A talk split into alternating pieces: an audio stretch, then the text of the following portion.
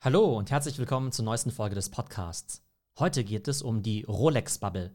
Es ist nämlich so, dass überall auf der Welt aktuell Luxusuhren von Marken wie Patek Philippe, Rolex und auch Audemars Piguet vollkommen ausverkauft sind. Wenn ihr zum Beispiel heute in München in die Maximilianstraße laufen würdet, mit einem Koffer voller Geld, mit 100.000 Euro, ist die Chance extrem gering, dass ihr auch wirklich mit einer Uhr rauslaufen könnt. Viel wahrscheinlicher ist nämlich, dass die Leute euch vertrösten werden und ihr vielleicht sogar jahrelang auf so eine Uhr warten müsst. Totaler Wahnsinn. Ihr müsst jahrelang warten, damit ihr 100.000 Euro für irgendwelche Uhren ausgeben dürft. Vielleicht kurz zu meiner eigenen Uhrenerfahrung. Ich selbst bin jetzt kein Uhrenexperte. Ich finde aber den Markt eben ganz spannend. Ich habe mir vor zehn Jahren auch mal eine Rolex gekauft. Naja, was man vielleicht manchmal so macht, wenn man jung und naiv ist. Das war jetzt aber keine Bling-Bling goldene Rolex mit zweifarbigen Ziffernblatt oder sowas, sondern eine ziemlich schlichte, diese Submariner, das ist ja so dieser Klassiker, aber eben auch so eine Standarduhr im Rolex-Sortiment. Das ist ja diese Taucheruhr, die eben ziemlich beliebt ist. Aber ehrlich gesagt habe ich die dann ziemlich schnell auch nicht mehr getragen, weil ich dann eigentlich fast nur noch eine Apple Watch getragen habe. Das bedeutet, ich bin überhaupt kein Uhrenexperte, Finde aber den Markt eben ganz spannend, habe den über die Jahre immer so ein bisschen verfolgt, kenne natürlich so ein paar Marken, finde eben auch diesen ganzen Prozess ganz spannend, wie man eben Uhren kauft, sowohl offline als auch online. Aber ganz klar, unter euch sind vielleicht wirkliche Uhrenexperten und Liebhaber. Ihr kennt euch wahrscheinlich viel besser aus damit. Wie gesagt, ich verfolge das Ganze eher als ein interessierter Beobachter. In den letzten Wochen und Monaten war ja ziemlich viel darüber zu lesen, wie eben die Preise für Uhren eben total überhitzt sind, weil es eben eine wahnsinnige Nachfrage am Markt gibt. Wobei ehrlich gesagt die Preise gerade wieder ein bisschen zurückgehen. Und ich habe gestern mal den Selbstversuch gemacht. Ich bin in München zum Wempe gegangen, das ist ja einer der größeren Uhrenläden dort. Habe einfach mal gefragt, Mensch, habt ihr denn Rolex-Modelle zum Kaufen? Ich wollte jetzt nicht direkt mir eine kaufen, aber ich wollte zumindest mal schauen, wie die Situation so ist. Und tatsächlich hatten die überhaupt nichts da zum sofort mitnehmen. Die hatten zwar so ein paar Uhren da, die man anprobieren konnte, immerhin, aber man hätte definitiv nichts mitnehmen können. Wie gesagt, selbst wenn man denen jetzt die schwarze Kreditkarte hingelegt hätte oder einen Ledger voller Bitcoin oder irgendwelche Board Apes oder 100.000 Euro in Cash, da wäre eben relativ wenig gegangen. Das Witzige ist, ich war ja auch kürzlich in New York zu dem Artefakt Clone X Event und da war ich eben auch in einer ziemlich großen Shopping Mall. Da bin ich eben auch zufällig an so einem Rolex-Laden vorbeigelaufen und da war eben auch überhaupt keine Uhr drin, also keine einzige echte Uhr. Da waren eben nur irgendwelche Attrappen da, dass, damit man sich das Ganze zumindest mal anschauen kann. Äh, damals habe ich mich mit dem Thema noch nicht so beschäftigt, fand es einfach nur ziemlich strange. Und mittlerweile ist es aber so, dass es weltweit wohl der Fall ist. Das heißt, im besten Fall gibt es eben wie gestern beim Wempe vielleicht eine Uhr, die man vielleicht mal anprobieren kann, um mal zu schauen, ob sie einem gefällt. Aber zum Mitnehmen gibt es eben überhaupt nichts. Und im Augenblick wird ja weltweit viel über Supply Chain Issues gesprochen. Normalerweise meinen wir damit vielleicht ein bisschen wichtigere Güter wie irgendwelche Computerchips, Getreide oder eben auch Öl und Gas. Bei den Luxusuhren ist es nicht unbedingt ein Supply Chain Issue, es ist einfach nur so, dass das Angebot eben gleich geblieben ist und die Nachfrage einfach in den letzten Jahren wahnsinnig gestiegen ist. Warum das so ist, dazu kommen wir gleich. Auf jeden Fall sind es eben vor allem die Top-Marken, wie jetzt eben Rolex, Patek Philippe und Audemars Piguet, die eben komplett ausverkauft sind. Mittlerweile eben aber auch andere Marken, wie zum Beispiel Omega oder IWC. So, dann kommen wir mal zu der Frage, warum es jetzt in den letzten 24 Monaten zu diesem riesigen Hype kam. Klar, Luxusuhren wie Rolex und Audemars Piguet waren schon immer sehr begehrt, aber ganz ehrlich, als ich mir vor zehn Jahren meine Rolex gekauft habe, da bin ich mehr oder weniger einfach in den Laden reingegangen und da war das Modell dann eben auch auf Lager. Das heißt, da gab es eben damals noch keine Schwierigkeiten. Und ich glaube, selbst vor drei Jahren war das Ganze noch nicht so ein großes Problem. Und dieser Mega-Hype ist eben wirklich erst in den letzten zwei Jahren entstanden. Und zwar war es so, dass eben während der Pandemie die Leute einfach zu viel Kohle hatten. Hört sich komisch an, weil die Pandemie ja eigentlich eine Krise ist.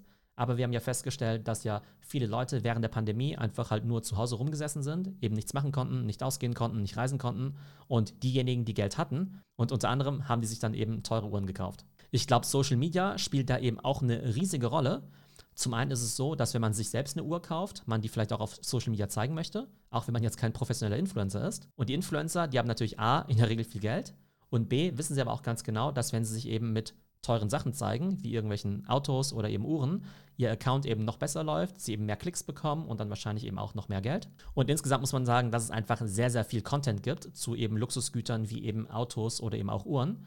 Ich habe es eigentlich die letzten Jahre nicht so stark verfolgt, aber ich habe eben die letzten Tage so meine Recherchen gemacht. Und da gibt es natürlich viele Videos und Bilder auf Instagram, die nicht besonders gehaltvoll sind. Da wird einfach nur geflext. Aber es gibt auch wirklich sehr, sehr viele gute Uhren-Channels, wo jedes technische Detail wirklich sehr genau analysiert wird also da gibt es wirklich eine riesige Community und sehr, sehr viel Content, wenn es ums Thema Uhren geht. Und der dritte Faktor ist sicherlich auch die Spekulation. Denn die Leute, die zocken natürlich gerne mit Aktien, mit Krypto, mit NFTs und dann natürlich auch mit Uhren. Und wenn sie eben mitkriegen, dass es eben sehr wenig Angebot gibt, aber sehr viel Nachfrage, dann macht es natürlich Sinn, dass die Leute Uhren versuchen günstig einzukaufen, um sie dann natürlich mit viel Gewinn wieder weiter zu verkaufen. Nur mal so als Beispiel, bei Rolex gibt es ja solche Einsteigermodelle wie zum Beispiel die Datejust oder die Explorer. Die kosten im Laden im Listenpreis so zwischen 5.000 und 6.000 Euro und die kosten eben aktuell auf dem Graumarkt um die 9.000 oder 10.000 Euro. Oder auch sowas wie eine Submariner, die ja extrem beliebt ist. Ich glaube, da ist der Listenpreis um die 8.000, 8.500 Euro und auf dem Graumarkt kosten sie eben 12.000 Euro.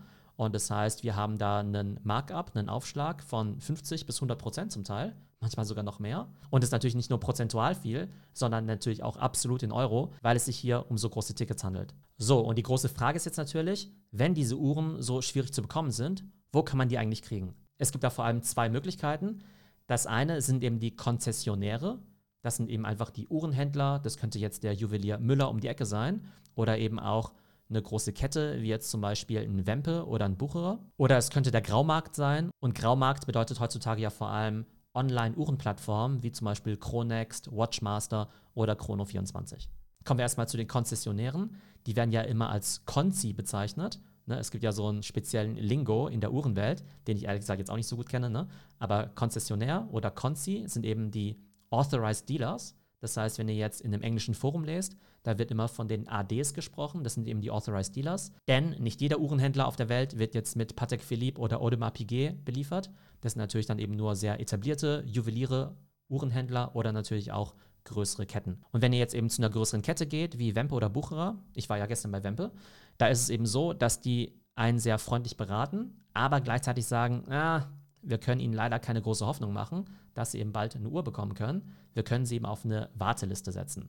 Und gleichzeitig sagen sie aber auch, naja, auf der Warteliste, da sind eigentlich schon zig oder sogar hunderte von Leuten drauf. Das heißt, nehmen wir mal an, ich wollte morgen eine Rolex kaufen, ein Modell wie die Daytona oder so eine Submariner, die ehrlich gesagt jetzt gar nicht so selten sind. Ne? Also klar, das sind irgendwie teure Uhren und Rolex ist irgendwie eine teure Marke und so, aber es sind eigentlich ziemliche Standardmodelle. Ne? Wir reden hier nicht von irgendwelchen Super-Edition 1977 mit einer ganz speziellen Farbe oder sowas, sondern eigentlich gibt es Hunderttausende oder sogar Millionen von diesen Submariner oder Daytona-Uhren, nur die sind eben aktuell so schwer zu kriegen. Das heißt, man muss zum Teil jahrelang sogar auf eine Uhr warten, also totaler Wahnsinn. Das heißt, man wird auf so eine Warteliste gesetzt und wenn man Glück hat, dann wird man vielleicht in sechs Monaten, zwölf Monaten oder auch in 36 Monaten eben angerufen und wenn man mal den Content online liest, ist es total verrückt, weil die Leute dann sagen, ah, endlich, nach 36 Monaten habe ich endlich den Anruf bekommen von meinem Konzi und ich darf jetzt endlich mal für 20.000 Euro diese Uhr kaufen. Also totaler Wahnsinn, total verrückt.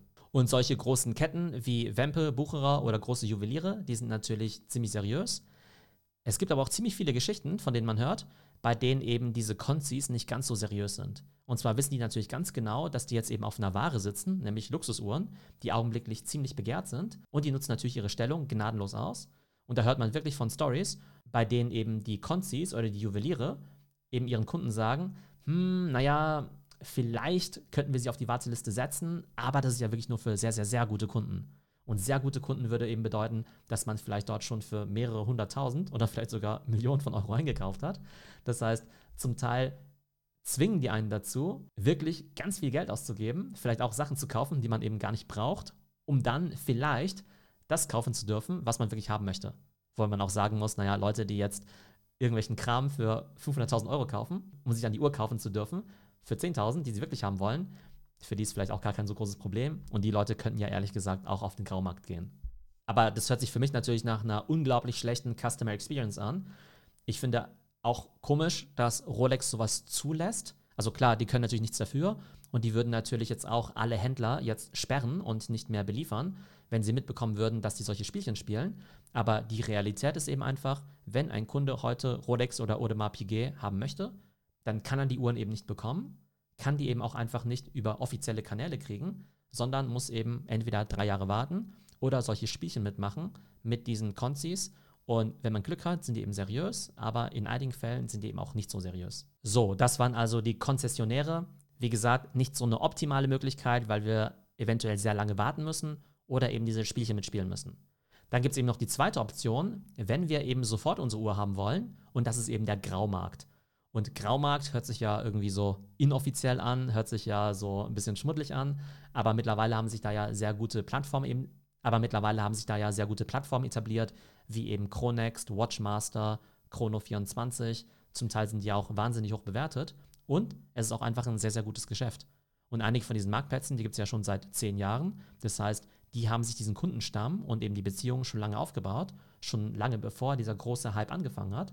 Von daher auch auf jeden Fall Hut ab vor diesen Plattformen, die eben diesen Trend entweder schon sehr frühzeitig antizipiert haben, beziehungsweise die einfach schon vor zehn Jahren wussten, Mensch, Luxusuhren online ist wahrscheinlich ein Markt.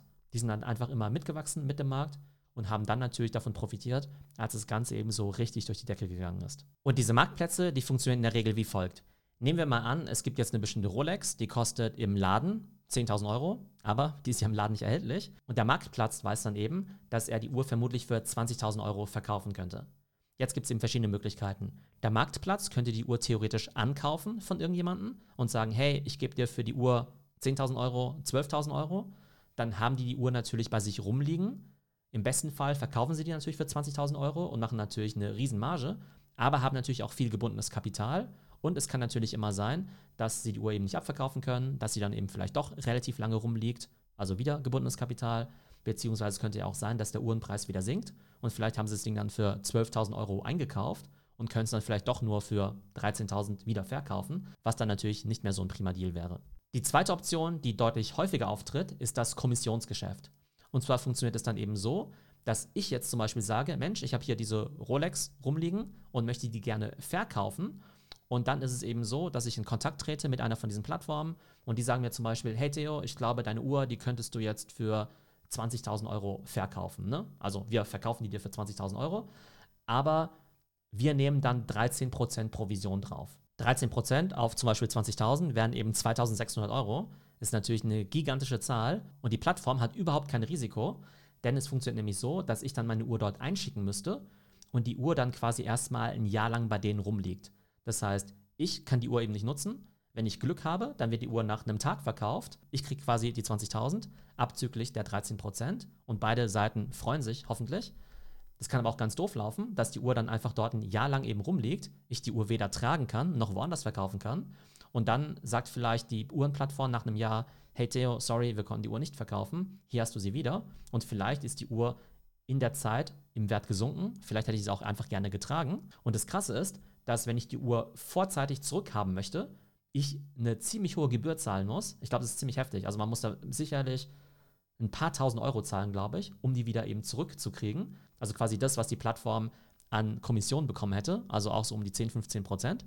Das heißt, sobald ihr mal die Uhr rausgegeben habt, dann könnt ihr natürlich potenziell die Uhr super gut verkaufen und dann sind alle happy. Aber es kann eben auch sein, dass die Uhr gar nicht abverkauft wird und die dann eben, wie gesagt, ziemlich lange irgendwo rumliegt. Und wenn ihr sie zurückhaben wollt, müsst ihr eben den Betrag, fast in Höhe der Kommission, an die Plattform weitergeben, obwohl die ja eigentlich nichts gemacht haben. Schauen wir uns mal die Preisentwicklung bestimmter Uhrenmodelle an. Bloomberg hat das Ganze analysiert und machen wir das Ganze mal am Beispiel einer Rolex Daytona Black Dial. Und zwar ist es so, der Listenpreis liegt da eben bei 12.400 Dollar. Der Durchschnittspreis im Jahr 2019 lag dann eben schon bei 25.000 Dollar Letztes Jahr, in 2021, lag der eben bei 35.000 Dollar und vor ein paar Monaten lag der Preis eben schon bei 48.700 Dollar. Ne? Also einfach total heftig. Also die USA an sich ja schon nicht so günstig mit 12.000 Euro im Listenpreis, aber dann eben in 2019 25.000 statt 12.000, im Jahr 2021 eben 35.000 und eben vor ein paar Monaten eben bis zu 48.000. Das heißt, man hat eben schon vor drei Jahren 100% Aufpreis bezahlt im Graumarkt letztes Jahr 200% Aufpreis und dieses Jahr bis zu 300% Aufpreis, also mal eben das Vierfache vom Listenpreis. Im Augenblick sieht es aber so aus, als würden die Preise wieder so ein bisschen runtergehen. Der absolute Peak wurde eben Anfang April erreicht. Und das Witzige ist, wenn man die Preisentwicklung von diesen Luxusuhren jetzt einfach mal neben die Preisentwicklung von Bitcoin oder anderen spekulativen Assets legt, dann sieht das Ganze ziemlich ähnlich aus. Also im April eben so der Peak und seitdem ging es eben ziemlich runter. Wobei diese ganzen Uhren noch deutlich wertstabiler sind. Denn die Rolex-Uhren sind bislang nur um 10% runter. Und wir wissen ja alle, dass ja Bitcoin und Ethereum in den letzten paar Monaten zum Teil ja um 50, 70% gecrashed sind. Das heißt, die ganzen Uhren, die waren auf jeden Fall um einiges wertbeständiger als eben die Kryptowährung. Was ich bei dem ganzen Thema Uhren natürlich noch extrem spannend finde, wäre die Kombination von Uhren und NFTs. Und zwar ist dieser ganze Uhrenkaufprozess ja so dermaßen strange und auch komplex und intransparent, so wie ich es eben gerade beschrieben habe, eben mit dem Listenpreis, aber dann diesen Konzis, die zum Teil komische Dinger drehen, dann eben dem Graumarkt, wo man vielleicht auch nicht mal hundertprozentig weiß, ob das eben wirklich jetzt die echte Uhr ist. Also bei den großen Marktplätzen, die prüfen das eben schon, aber ich würde jetzt wahrscheinlich jetzt keine Rolex über eBay oder so kaufen. Und ich glaube, dass eben NFTs da eben schon eine sehr sinnvolle Ergänzung sein könnten. Zum einen natürlich das Thema Authentizität. Das wäre natürlich super, wenn es eben zu einer richtigen physischen Uhr dann eben auch noch das entsprechende NFT gäbe. Mittlerweile gibt es ja auch schon Uhren, da ist dann so ein Mini-QR-Code, ich glaube, an der Unterseite der Uhr eben befestigt. Und wenn man den dann eben einscannt, dann kann man eben sofort das dazugehörige NFT eben finden und kann dann eben auch sofort sehen, okay, das ist der echte physische Gegenstand mit dem entsprechenden NFT. Aktuell ist es ja eher so, dass wenn man jetzt eine Uhr kauft, dann irgendwie so eine komische Karte mit dabei ist als Echtheitszertifikat. Also wenn ihr so eine Rolex kauft, dann ist die Rolex ja in so einer großen Schachtel drin, dann ist dann so eine Art Karte drin, die das Ganze zertifizieren soll. Aber ich glaube, da gibt es vermutlich sicherere Sachen, wie zum Beispiel ein NFT. Was ich auch noch super fände, wäre das Thema Transparenz, dass ich zum Beispiel auch wüsste, Mensch, wie viele von diesen Uhren gibt es denn eigentlich? Denn es wird ja immer von Limited Editions und so weiter gesprochen, aber das Ganze kann ich ja gar nicht nachvollziehen. Und wenn jetzt zum Beispiel eine Uhrenmarke sagt, hey, das ist die Limited Edition, die 50th Anniversary Edition und davon gibt es eben nur 1000 Stück, fände ich es mittlerweile als NFT-Mensch natürlich auch ganz cool, nachschauen zu können welche Seriennummer ich jetzt habe, ob ich jetzt irgendwie von den 1000 Uhren jetzt die Nummer 134 habe und würde das Ganze natürlich auch gerne auf der Blockchain nachschauen, um eben zu sehen, wie viel es davon gibt. Aber ich glaube, dass durch NFTs die Uhren eben noch besser handelbar wären. Und der dritte Faktor sind natürlich die Royalties. Ich glaube, in jeder Kategorie, wo man eben einen starken Graumarkt hat, ob das jetzt eben NFTs sind, Kunst, Luxusuhren, Luxusautos, Fußballtickets oder begehrte Sneaker, da gibt es einfach einen riesigen Graumarkt und die Hersteller, die können davon überhaupt nicht profitieren. Ne? Rolex, die verkaufen jetzt meinetwegen ihre Uhr für 8000 meinetwegen an den Juwelier. Und der Juwelier, der verkauft die dann vielleicht für 10.000 Euro weiter an den Endkunden. Und der Endkunde wiederum verkauft das Ganze dann für 15.000 an die Uhrenplattform. Und die Uhrenplattform verkauft das Ganze wieder für 20.000 Euro weiter an irgendjemand anderen. Das heißt, Rolex selbst, die haben die Uhr eben nur für 8.000 verkauft. Beim Endkunden ist sie aber für 20.000 gelandet. Und wenn wir jetzt eben ein NFT hätten mit einem Smart Contract, mit Royalties, dann wäre es ja so, dass bei jedem Weiterverkauf ja Rolex davon profitieren könnte. Und die würden eben jedes Mal zum Beispiel die 10% kriegen. Und man könnte eben auch besser nachvollziehen, bei wem die Uhr jetzt gerade liegt, wie oft die getradet worden ist, wie sich der Preis eben auch entwickelt. Und das Ganze sorgt eben für mehr Transparenz und natürlich auch für zusätzliche Revenue Streams bei den Uhrenherstellern, von der bin ich eigentlich ziemlich überrascht, dass es eben für die noch kein so großes Thema ist, aber das kann ja noch werden. So, kommen wir mal zum Ausblick und der Frage, wie es in diesem Markt weitergehen wird. Ich glaube, kurz- und mittelfristig werden die Preise sicherlich runtergehen. Das sieht man ja, wie gesagt, jetzt schon, dass die Preise relativ stark mit anderen spekulativen Assets korrelieren. Wir haben ja gesehen, Bitcoin, NFTs und Tech-Aktien sind runtergegangen damit dann eben auch der Preis für Luxusuhren. Auf der einen Seite gibt es vielleicht einfach weniger Nachfrage, weil die Leute jetzt eben einfach nicht mehr so viel Krypto rumliegen haben, um sich dafür jetzt irgendwelche Audemars Piguet oder so zu kaufen. Und auf der anderen Seite gibt es vielleicht jetzt auch mehr Anbieter, eben Leute, die vielleicht eine oder mehrere Uhren hatten und vielleicht vorher nicht bereit waren zu verkaufen, aber jetzt Liquidität brauchen. Und dann werden natürlich vermehrt diese Uhren auf den Markt gespielt. Ich glaube aber, dass langfristig diese ganzen Uhren extrem beliebt sein werden. Ich glaube, in den letzten Jahren hat sich dann eben ein neues Marktumfeld für Uhren eben ergeben, dass die eben mehr Mainstream geworden sind. Klar, die richtigen Liebhaber und die Sammler, die gab es eben schon immer. Aber ich glaube, durch Social Media vor allem gibt es jetzt eben viel mehr Leute, die sich eben für Uhren interessieren. Und auch wenn kurzfristig jetzt der Preis eben runtergeht und auch wenn der ganze Markt ein bisschen überhitzt war, kann ich mir sehr gut vorstellen, dass in den letzten zwei Jahren eine ganze neue Generation von Uhrenliebhabern herangewachsen ist. Und ob die jetzt wirklich an den technischen Komplikationen interessiert sind oder einfach nur die Uhr als Statussymbol haben wollen, ist nochmal eine andere Frage. Aber ich denke, Luxusuhren werden auf jeden Fall auch in Zukunft sehr, sehr beliebt sein. Und die dritte spannende Komponente im Zusammenhang mit dem Web 3 und Krypto ist natürlich das Thema NFT. Wie gesagt, ich glaube, NFTs machen bei Luxusprodukten wie Uhren oder Autos extrem viel Sinn. Einmal wegen der Authentizität, dann der Transparenz und natürlich eben auch den Royalties, die bei diesen starken Secondary Markets natürlich nochmal eine super zusätzliche Einnahmequelle sein könnten. Also, der Uhrenmarkt bleibt auf jeden Fall spannend. Ich werde das Ganze weiterhin verfolgen. Und wenn ihr weitere Fragen oder auch Anmerkungen habt, gerade wenn ihr schon länger in diesem Markt drin seid, dann freue ich mich natürlich über eure Kommentare. Ich hoffe, euch hat die Folge gefallen und würde mich natürlich freuen, wenn ihr den Podcast abonniert und natürlich auch den YouTube-Channel. Ich hoffe, es geht euch gut und bis zum nächsten Mal.